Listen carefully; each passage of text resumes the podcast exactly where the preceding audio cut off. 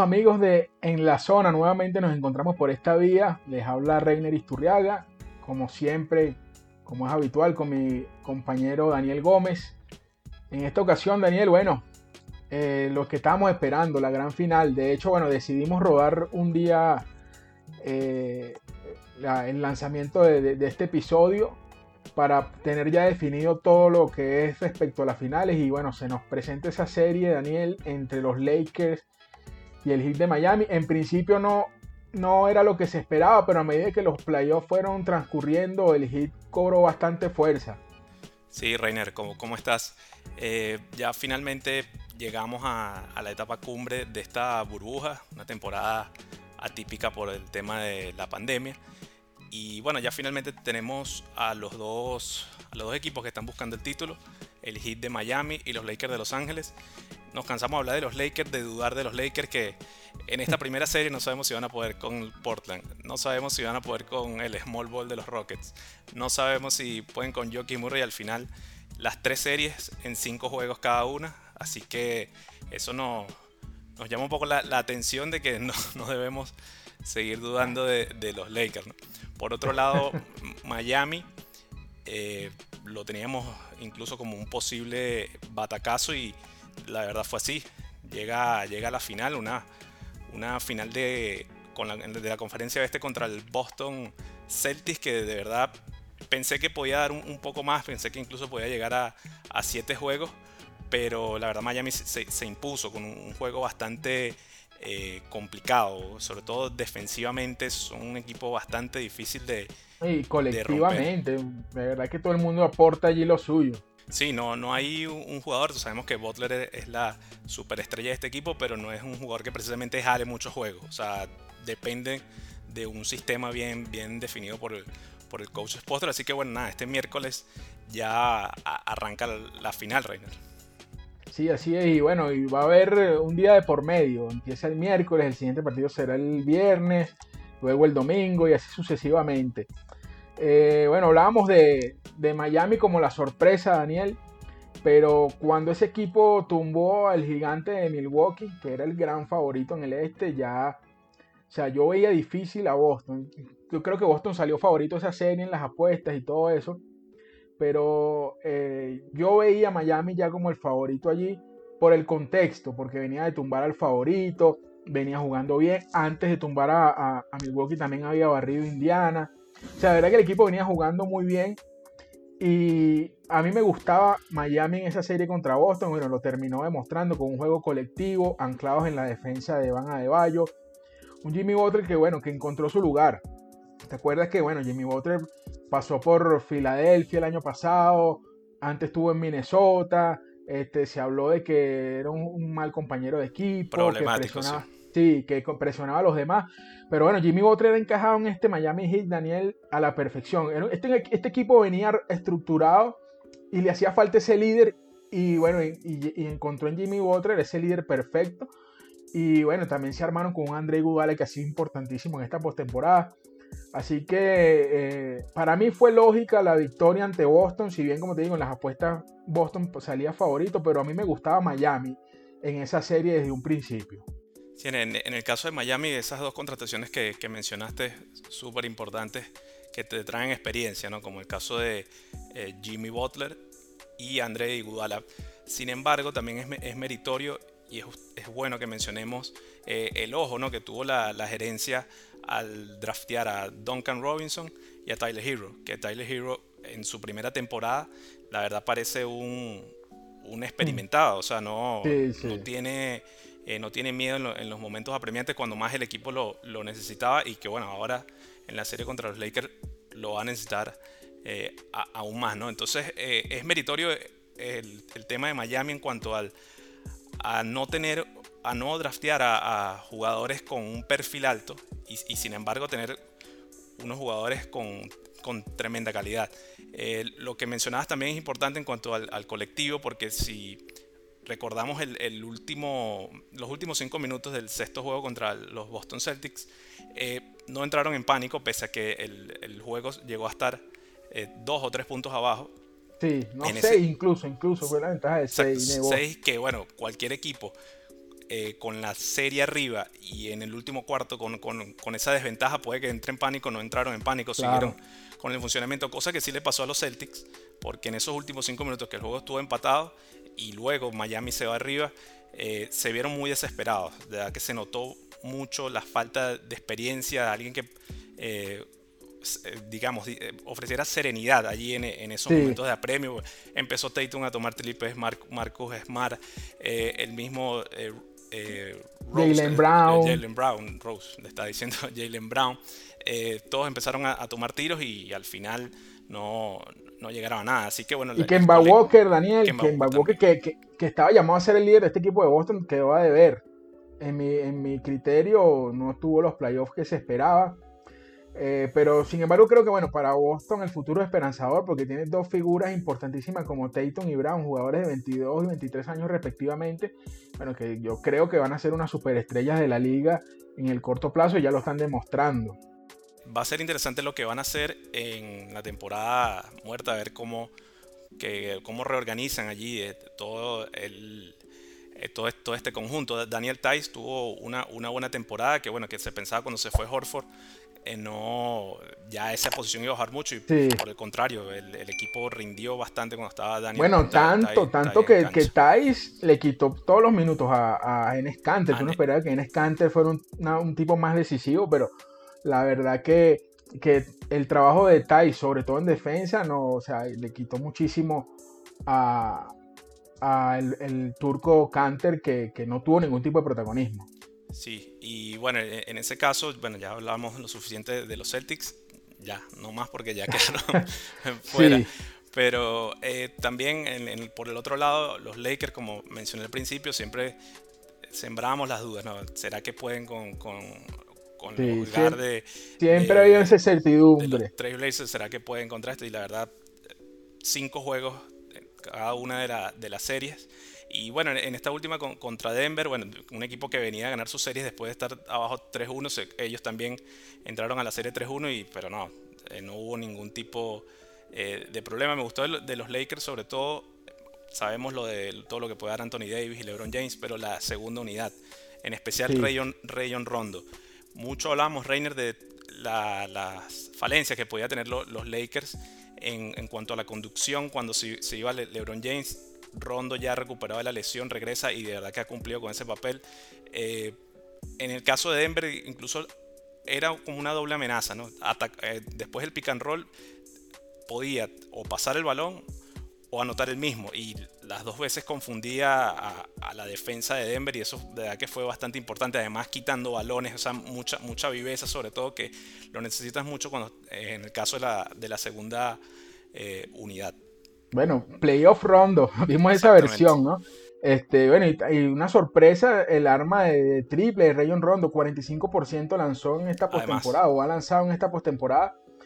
Eh, y sabemos que Rondo no se caracteriza por esos tiros de larga distancia, pero bueno, le estuvieron entrando los tiros y fue una herramienta sumamente importante para los Lakers.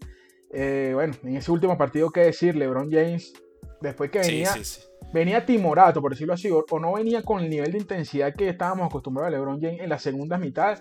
Y es algo que a lo que tenemos que acostumbrarnos, porque ya la, edad también es, es, un factor. Claro, pero, y se supone que Anthony Davis es el líder de la ofensiva de los Lakers. Exacto, y eso ha sido importante que LeBron le ha dado ese protagonismo a Anthony Davis.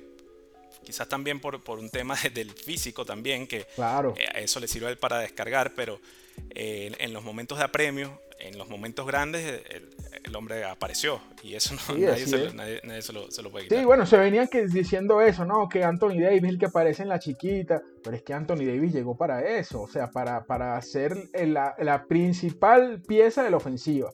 Pero en el último cuarto, cuando había que matar, LeBron dio un golpe en la mesa y dijo, para allá, aquí estoy yo. Y bueno, prácticamente liquidó a los Nuggets él solo con esa racha de nueve puntos. Y debemos mencionar también, Rainer, la actuación de Dwight Howard, que fungió allí como... Excelente, contra Jokic. Contra Jokic fue bastante eh, áspero con, el serbio. Si bien eh, no cayó en provocaciones, creo que fue Paul Millsap al final fue el que eh, lo confrontó, pero sí fue importante la intensidad que trajo ahí en el eh, en la zona pintada. Claro, no, lo comprometió en faltas y eso, y eso lo condicionó complicó, varios juegos. Sí, complicó a Denver eh, que no pudo tener su mejor hombre en cancha eh, por mucho, mucho, o sea, tuvo que tener un, un, descanso obligado, por decirlo así. Y lo que te quería complementar de Lebron, Daniel, antes que nos entremos ya en la final como tal, es que, bueno, también te estaban diciendo que Lebron no defiende y mira, agarró a, a, Jamal Murray y lo frenó también en los momentos importantes de los dos últimos partidos. Pero no solamente LeBron venía defendiendo bien ahí, también lo hizo contra los bases de Portland, que también los agarró en momentos eh, específicos. También lo hizo contra Houston, que agarró en momentos específicos a Harden y a Westbrook. Es decir, que LeBron cuando, cuando se ha necesitado que tome la responsabilidad defensivamente también lo ha hecho. Así que bueno, crédito para, para el equipo. Y bueno, nuevamente en la final, Daniel. Ahora sí vamos a meternos de lleno en lo que es la serie Miami, Miami Lakers. Primera, primera vez que se enfrentan. En una final de la, y, primera vez, Daniel, que, que, dos equipos que el año pasado se perdieron los playoffs se enfrentan en una final. Un dato bien curioso allí. Pero este, yo veo una serie bien, pero que bien eh, pareja. Creo que los Lakers tienen su favoritismo, pero no va a ser una serie fácil porque el hit, lo que venimos hablando, colectivamente funciona muy bien y, pueden complicar, tienen elementos para marcar a LeBron James, no tanto así con Anthony Davis, Van a de Bayo va a tener que fajarse muchísimo, pero, pero el Heat es un equipo que si bien no tiene tanta experiencia final, tiene jugadores con experiencia general, pues tienen veteranos como Dragic, mismo Butler, Crowder, que, que han jugado en postemporada y, son jugadores que, tienen ese conocimiento allí, tienen esa experiencia. Y como te digo, está un André Gudala que se me escapaba, que marca muy bien tradicionalmente a LeBron. Pues a LeBron lo pueden agarrar entre Butler, Gudala, Crowder. El tema es, y la incógnita es Anthony Davis. Sí, eh, yo lo, que veo más interesante de, esta serie es cómo los Lakers de Los Ángeles van a, desafiar la defensa en zona de, de Miami vimos contra los Celtics cómo sufrieron, cómo tardaron casi que tres encuentros para poder descifrar y fue que consiguieron la, victoria. ¿Cómo va a descifrar esa zona eh, Los Ángeles? Eh, en este caso yo creo que va a ser una serie que vamos a ver mucha zona por parte de Miami porque en el uno contra uno no, no creo que, le convengan, sobre todo por lo que acabas de mencionar sobre quién marca a Anthony Davis. Se habla de Adebayo y lo conversamos hace un rato, ok. Adebayo eh, un todos estrellas defensivos eh, este año, está apto para cubrir a Anthony Davis. Pero, pero si los Lakers plantean un 5 grande, ¿quién marca a Howard? ¿Quién marca a McGee? Dependiendo de quién decida Frank, Frank Vogel, ¿no? Entonces eso, eso va a ser la, estrategia, un duelo de estrategias, ¿no? Que, se va a plantear ahí. Eh, también en el caso de Crowder, más allá de, lo que pueda lo que pueda hacer defensivamente, que va a ser el principal foco de atención, eh, tiene que meter más la bola afuera, es necesario para Miami que, aparezca, sobre todo porque es un equipo bien colectivo en, lo que es la, repartición de puntos. Si, vemos la, serie contra Milwaukee, en las semifinales de conferencia este terminó con un 43%, contra Boston bajó completamente. sí, sí, se vino cayendo, se vino cayendo, sí. Un, 25%. Eh, en el caso de, Davis, si lo marca de Bayo, creo que a mi parecer va a ser el defensor más importante en el playoff, el más difícil que va a tener en, el playoff. Si recordamos la otra serie, tuvo, a Millsap, que lo defendió bien mientras pudo, salvo cuando lo metió en problemas de falta. El mismo PJ Tucker, que también hizo un buen trabajo. Nurkic en, a ratos en la, primera, en la primera serie, pero creo que si se da una estrategia para que Van Adebayo sea el encargado, va a ser el, defensor más, más difícil que va a tener enfrente Anthony Davis, pero primero hay que descifrar quién entonces va a ser el, que va, a ser de centro. E, en este caso no, no, podemos descartar, Reiner, disculpa, que regrese incluso eh, Meyers Leonard eh, al, quinteto, sobre todo por cómo maneja las cosas Spolstra. Sí, bueno, Spolstra de verdad que eh, no le tiembla el pulso de, darle minutos a sus jugadores cuando él lo cree indicado. Meyers Leonard no ha jugado prácticamente en esta postemporada. Luego estuvo dándole minutos racionados a Derrick Jones Jr. Y luego en los últimos partidos también usó a Salomon Hill. O sea que Spoltra usa al quien considere que lo pueda ayudar en ese en un momento específico. Y eso que tú dices no es descartable. Sin embargo, Daniel, yo creo que esta serie aquí la clave va a ser lo que habíamos dicho contra Houston, algo más o menos. si los Lakers logran imponer su quinteto grande o si Miami obliga a los Lakers a bajar eh, el quinteto. Porque si juegan Dwight Howard y Anthony Davis juntos, va a ser difícil frenarlos allí en la pintura. Y bueno, de por sí los Lakers son los líderes en esta postemporada con puntos en la pintura y en porcentaje de tiro, con 71% de efectividad en la pintura. Imagínate tú con Davis, Howard y LeBron James, que casi que genera todo ese juego en la pintura porque de los, los 610 puntos que han metido los Lakers en, la zona pintada este, en esta postemporada, dato que estuve observando en la página de la NBA, o sea, LeBron ha metido 87 canastos y 59 asistencias. O sea, que la mitad casi la genera LeBron, ese juego en la pintura, habilitando o penetrando. Y por eso también allí, eso que tú dices, creo que vamos a ver mucha zona por eso. Yo me imagino que el hit va a cerrarse allí y obligar a los tiradores de los Lakers. Entonces, va a ser bien importante. Si los Lakers pueden establecer los dos grandes, Howard y Anthony Davis. Yo digo Howard sobre Javel McGee porque creo que Howard se merece ahora estar delante en la rotación por el buen trabajo que hizo con Jokic. Pero si Miami obliga a Anthony Davis a jugar de 5, a enfrentarse a De y con los otros perimetrales, entonces los Lakers yo creo que podrían ser más vulnerables porque entonces tendrían que jugar con Morris, Kuzma, que han estado súper intermitentes. Bueno, los perimetrales de siempre, LeBron, Caldwell Poe, eh, Danny Green, Rondo. Entonces yo creo que los Lakers deben buscar imponer su físico, su estatura para tener mayor opción. Ese es mi, eso es lo que yo creo que va a ser la clave en esta serie. Sí, eh, eh, en el caso de que plantee Miami plantee la, la zona, eh, hay un, digamos, una premisa de que los triples en parte sirve para romper esa zona, no, no exclusivamente y no necesariamente tiene que pasar siempre eso. Pero hay que ver también el Danny Green, en este caso tendría que aparecer. vimos que el mejor triplero en los playoffs ha sido Rondo que no es su fuerte, pero En, en, algún momento se puede caer, como le pasó a Crowder. Ha, metido eh, triples importantes, sobre todo en la, última serie. Así que eh, Green ha cumplido un buen trabajo defensivo, eso no, no está en duda, pero... Sí, pero quedaba de ver en el otro lado. Exacto, sí, sí, eh, es necesario que, que se expanda eso, el perímetro de los Lakers en caso de cuando, cuando plantee zona, aunque sabemos que jugadores como Anthony Davis y, LeBron James pueden romper esa zona atacando la brecha. Y, fíjate que, para la zona, para la zona va a ser importante los Lakers tener en el medio a Anthony Davis, porque Anthony Davis, una de las maneras de romper la zona es con un grande lanzando allí, ese tirito corto de media distancia ahí en el tiro libre, y Anthony Davis domina ese tiro. Entonces, si, los, si, los, si el hit se pone en zona, vamos a ver a los Lakers quizás con el equipo pequeño, entonces, por eso te digo, es interesante cómo van a ajustarse los Lakers con el equipo pequeño, aunque ya lo demostraron contra Houston, ojo, no es nuevo. Y Miami no es Houston jugando el small ball, pero es muy buen equipo funcionando. Entonces, eh, es, interesante. Yo creo que la clave es, pues, si los Lakers ponen, logran imponer el juego físico, pero entonces también tienen esa herramienta de que Anthony Davis jugando de 5 complica contra la zona. Aquí uno ve que los Lakers este, son como un equipo más completo, ¿no? más, más profundo en ese sentido. O sea, tienen las herramientas para atacar las variantes del rival. Yo, creo que si bien Howard eh, se ganó bastantes minutos en la, serie anterior por el trabajo que hizo contra eh, Jokic, creo que las características de, de Magui hacen que eh, sea él el, titular en este caso, me, me parece, porque precisamente Van Adebayo es un jugadorazo, pero no es un jugador que, que jale tanto juego como lo podría hacer Jokic. Entonces ahí yo creo que Magui puede atacarlo un poco más eh, ofensivamente. Eh, igual estos son todas especulaciones. en, la burbuja deben estar ahora trazando toda, toda esa estrategia, ¿no? Eh, y bueno, también tenemos que hablar de, de la banca, Reiner.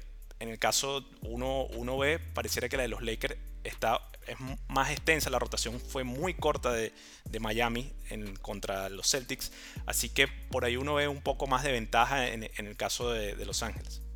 Sí, porque fíjate tú, los Lakers han tenido constantemente su, su rotación, en su rotación durante toda la postemporada a Kuzma, a Rondo, a Caruso y a Morris. O sea, prácticamente juegan con nueve.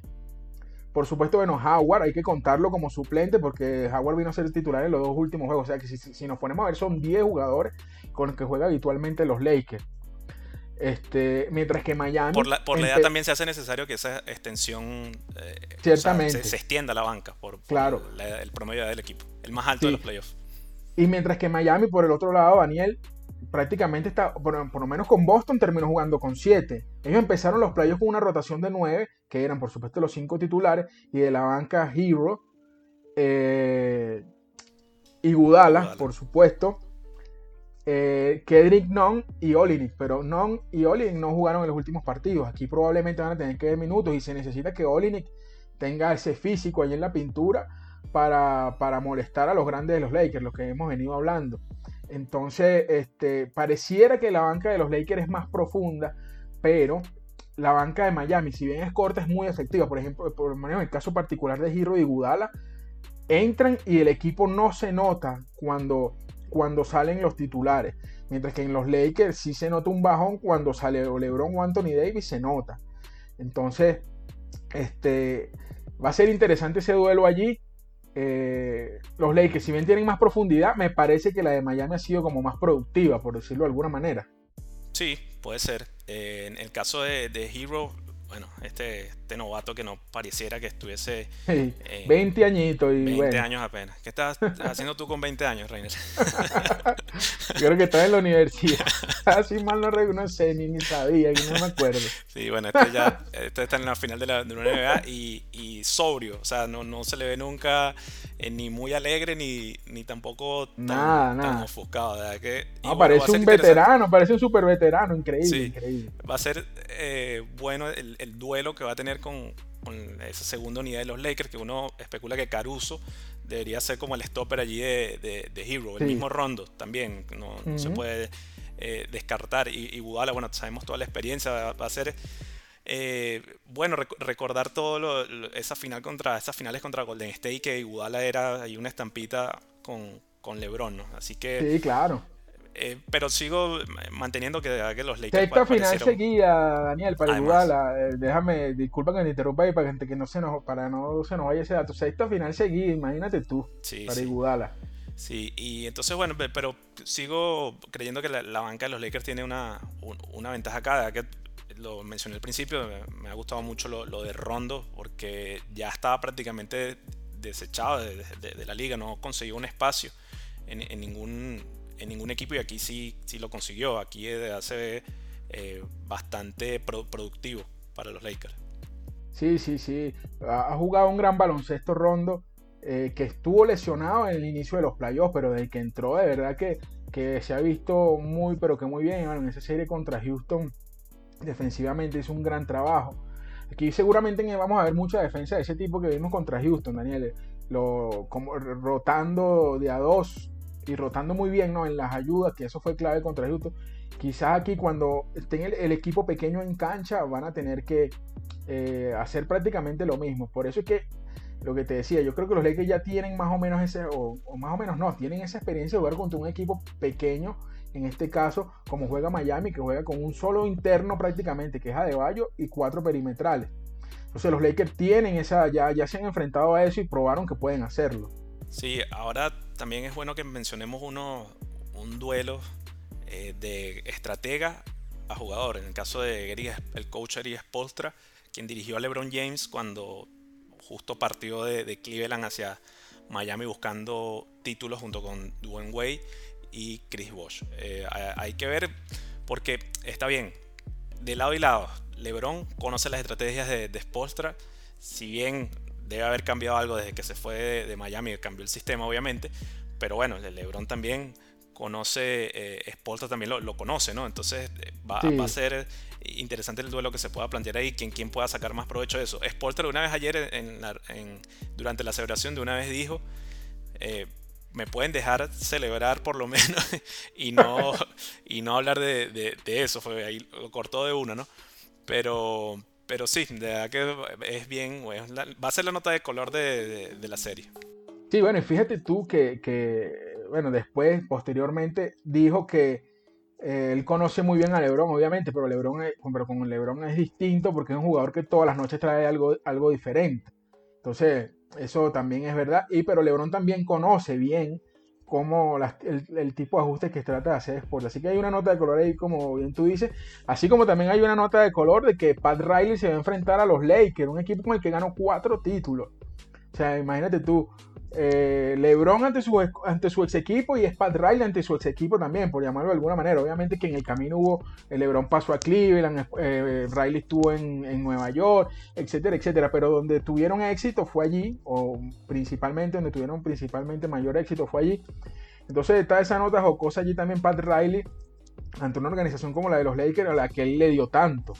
Sí, y en el caso de Pat Riley y LeBron tampoco eh, terminaron de la mejor forma.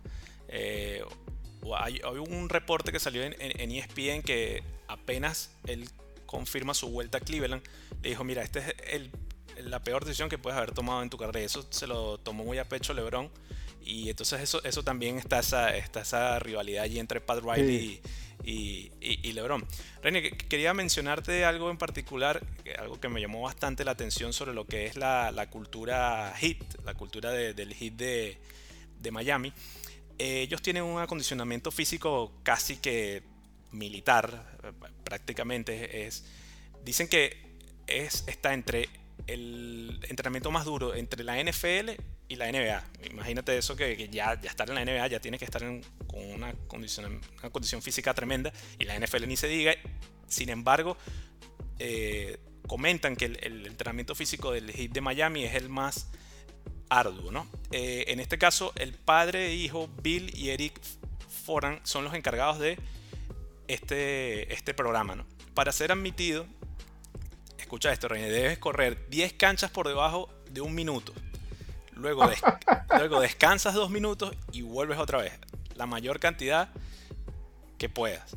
Eh, Butler no lo pasó en la primera vez, no pudo. Y Dwayne Wade luego sacó eh, digamos, los rangos y dijo, no, mira, yo al final de la carrera dijo, no, ya no, ya no voy, no voy a hacer, hacer esto. no estoy para esto. No estoy para esto, pero... Tú irás, tú escoges si, si voy o no voy. Exactamente. Eh, cada lunes se mide la, grasa corporal y, los cambios de algunos jugadores. Le toman tres fotos, como que antes, durante y después, y de verdad el cambio es notable. Y lo que más me llama la atención, esto es lo más interesante, multa de 100 dólares por poner las manos en las rodillas en prácticas o juegos. O sea, no puedes lucir agotado en ningún momento. Esto es un reporte eh, de la página insider.com, hay que darle crédito. O sea, es un entrenamiento militar prácticamente. Y bueno, por eso quizás vemos rotaciones tan cortas en Miami, porque están tan eh, listos para, están listos para eh, Eso justamente te iba a decir, diste en el clavo. Bueno, ahí está una de las razones por que se van a jugar cortos, porque ellos saben que están preparados, ¿verdad? Que, que bien interesante esa, esa acotación que estás haciendo allí, Daniel. Y bueno, y, para no dejarlo, ¿no? Yo creo que es algo que no va a tener tanto, tanta influencia en la serie, pero hay que recordar que los Lakers tienen a Dion Waiters, que empezó la temporada con Miami, luego lo cambiaron a, Grizzlies, que fue donde obtuvieron a Jay Crowder, por cierto.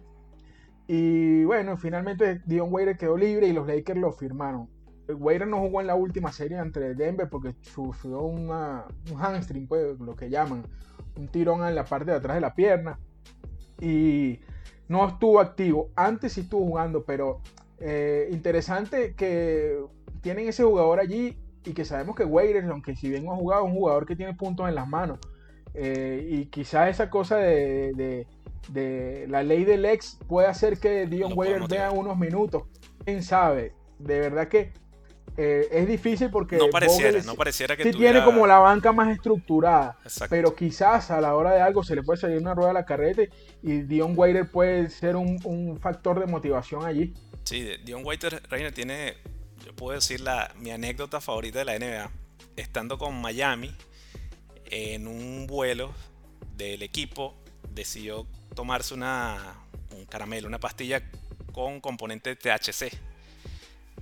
Eh, entonces, nada, le dio una paranoia horrible, un ataque de pánico, tuvieron que aterrizar de emergencia y bueno, eso fue una de las razones por el cual el Miami decide, no, mira, no, no más con... tuvo varios inconvenientes. Con Dion, pero de verdad que eso fue, o sea, decidió tomarse esa pastilla en pleno vuelo y le dio un ataque de pánico y bueno, un, personaje. Eh, pero, pero sí, ¿quién, ¿quién, sabe si de verdad esa Vogel ve esa, motivación? Sí, de repente, digo yo, como te digo, a lo mejor no sea algo importante ni que influya, pero tiene esa opción allí que uno no sabe qué puede pasar. Bueno, Reina, ahora vamos con nuestros favoritos. ¿Cuál es tu favorito? Ay. Bueno, hermano, mira. Este. Yo me voy a ir con los Lakers, la verdad que sí. Porque primero, no, tú sabes, y los que me conocen saben que yo este, soy, pro, soy, pro soy pro Lebron o defensor de Lebron. Yo siempre lo he dicho, Jordan es el mejor del, mundo, de la historia, del planeta. LeBron no tiene la personalidad de Jordan, ni mucho menos, pero LeBron tiene muchos méritos y, a veces el odio que siente la persona hacia él no dejan reconocer ese mérito. Entonces, yo soy un defensor de LeBron en ese sentido. O sea, creo que ha hecho tantas cosas que es imposible no reconocerlo. Porque tú le puedes tener rabia, te puede dar rabia que el tipo eh, haga flopping, que le chille a los árbitros cada rato, que a mí también me fastidia eso. Pero o sea, yo por eso no voy a dejar de reconocer que es el mejor jugador de la liga. O sea, es el mejor jugador de su generación y sigue siendo el mejor jugador de la liga en este momento. Entonces yo voy a los Lakers, primero por LeBron. Y segundo, porque, bueno, me parece, como te dije, tienen todas las herramientas para parear eh, las variantes del hit. Puede jugarle pequeño, puede jugarle grande, eh, y bueno, tienen estas dos superestrellas. Imagínate tú, el único equipo que tuvo dos jugadores en el quinteto ideal de la liga son, fueron los Lakers, que fueron LeBron James y Anthony Davis. Dos superestrellas. Los han venido demostrando en este playoff. Y por eso yo creo que los Lakers son favoritos aquí. Y te voy a decir el pronóstico que acostumbramos a hacer nosotros. Yo creo que los Lakers en 6. Lakers en 6, bien. Yo la, verdad eh, pienso que también los Lakers van a llevarse esta serie final. Sin embargo, yo en, el este primer episodio en la zona dije que Miami tenía Miami como batacazo del este y eh, creo, creo que pudiera dar un batacazo también en la, final de la NBA. Sin embargo, creo que los Lakers al final van, van, a imponerse, pero cuidado, cuidado con. Ah, es que Miami tiene las herramientas, claro que sí. Claro pero, que sí. pero eh, en líneas generales creo, creo que los Lakers tienen más. Eh, más, argumentos para, para, llevarse. Ajá, entonces, ¿con quién te vas ahí? ¿Con ¿En cuántos juegos? Pone difícil. ¿eh? No, no, yo creo, yo creo que el Lakers pero en 7. Lakers pero en 7. Lakers en 7. Ah, Lakers en 7. Bueno, está bien, está bien. Bueno, este. Ya creo que prácticamente lo hemos dicho todo, Daniel. Te, los invitamos a que nos dejen sus comentarios, ya saben. Síganos en nuestras redes sociales Síganos en el portal web de faulivale.com. Y bueno, ya sabes, si nos gusta que interactúen, comenten. Y bueno, creo que no hay más nada que decir, Daniel. Sí, sí Reino, bueno, un placer haber estado en un nuevo episodio de En la Zona. Recuerden también darle, eh, apretar la opción de las notificaciones, así que apenas tengamos un video. Ya, por favor. Ya, ya, lo van a poder ver. Bueno, Reino, un gusto y nos veremos próximamente en la zona. Así es, hermano. Hasta otra oportunidad. Saludos.